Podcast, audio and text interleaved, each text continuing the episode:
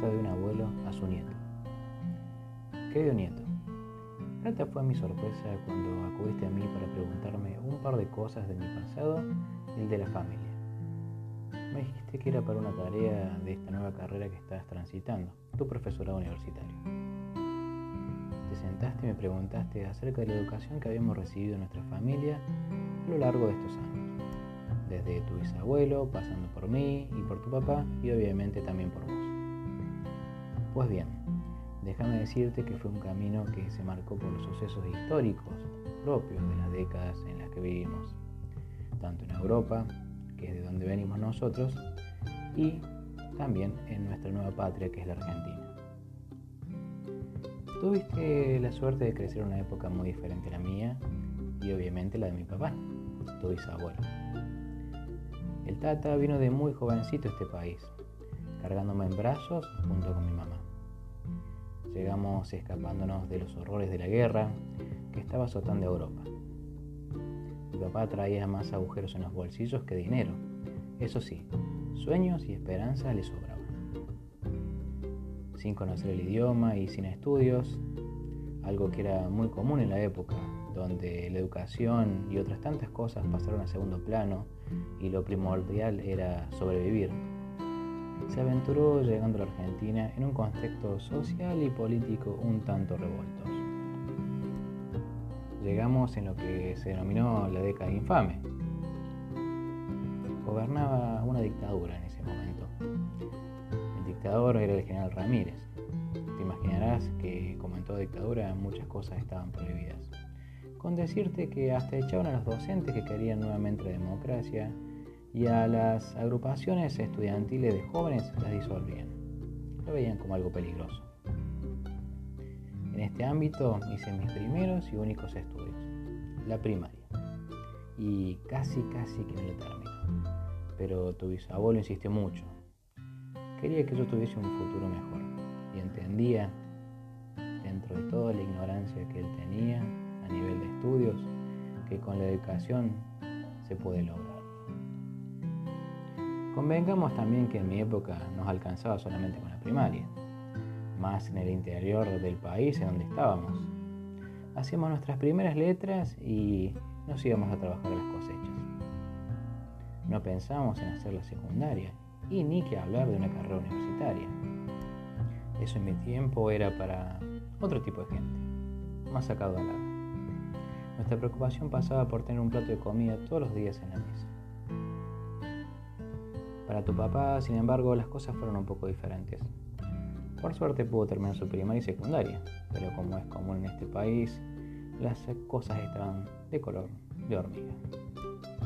Hubo golpes de Estado que se iban alternando con gobiernos democráticos y así sucesivamente.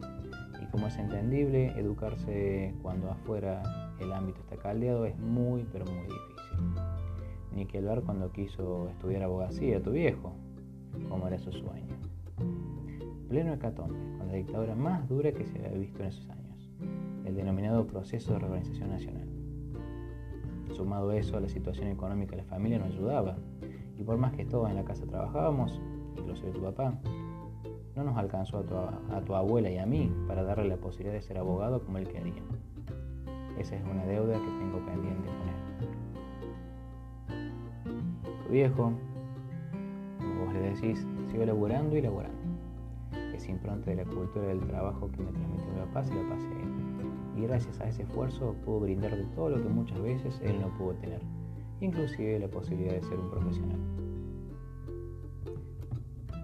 Quizá no te diste cuenta, eras muy chiquito cuando comenzaste la primaria ya por los años 90, pero la posibilidad de que estudies estuvo en peligro en esos años.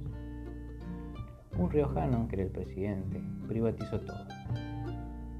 Solo la gente que tenía buena posición económica podía concurrir a las escuelas privadas, que gozaban de una fama de ser mejores que las públicas y supuestamente con una formación de calidad. El resto, los laburantes, nos teníamos que embromar. Nos teníamos que conformar con las migajas de lo estatal. Me acuerdo que tu papá hacía jornada doble en su trabajo para poder pagarte la escuela privada a la que fuiste se le había metido la ridícula idea de que lo privado es mejor que lo estatal. Compró el buzón que le vendió el poder político de esa década.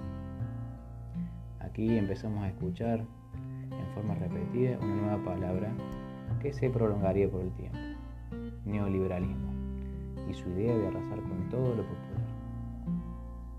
Cuando entraste a la secundaria, las cosas fueron diferentes pero no mejores. Te agarró la crisis del 2001. Caos por doquier y una sensación de desesperanza nos invadió a todos. ¿A dónde íbamos a ir a parar?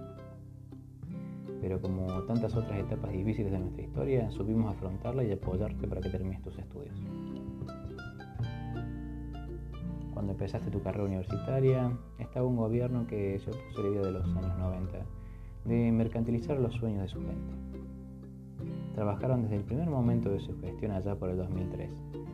Se preocuparon y priorizaron la educación pública y gracias a las leyes que se sancionaron se pudo cuidar a nuestras instituciones educativas de la tan querida por vos UNC. Ya que hablamos de leyes, recuerdo cuando me contabas entusiasmado lo que estabas aprendiendo.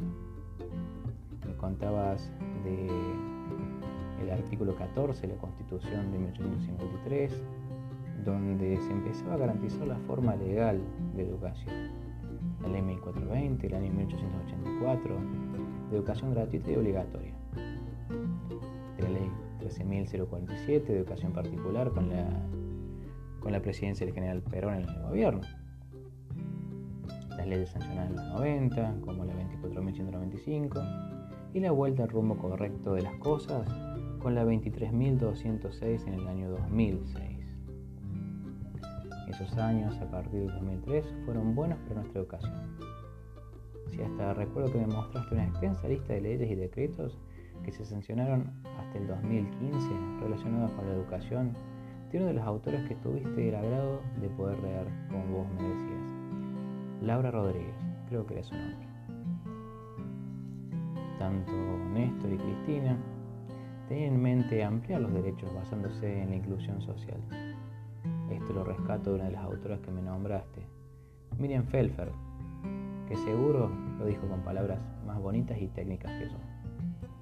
Como verás, yo anoto todo en mi libretita para no olvidarme nada de las cosas que me contas. Gracias a Dios, querido nieto, pudiste terminar antes de que asumiera la decadencia del gobierno que vino después del 2015. Creo que se te hubiese hecho muy difícil terminar si, hubiese podido, si, hubiesen podido instalar las modificaciones que quisieron hacer para volver a los triste años 90. Estaban tratando de resucitar ese modelo tan nefasto que fue el neoliberalismo sinceramente, creo que iniciaste tu carrera de profesor porque viste amenazada una vez más nuestro sistema educativo y decidiste involucrarte y tratar de defender la educación, pero obviamente desde adentro. Defender, defenderla para tratar de garantizar ese derecho que tantas veces quisieron quitar y que por suerte no pudieron. Y para que, como vos, los jóvenes puedan educarse porque una mente educada es una mente libre. Y eso, querido nieto, molesta a algunos. Te quiero un montón, tu tono y primer alumno, Manuel. Postdata. La única herida que puedo celestiarte es una buena educación para que tú seas libre. La única herencia que te puedo dejar es una buena educación para que seas libre.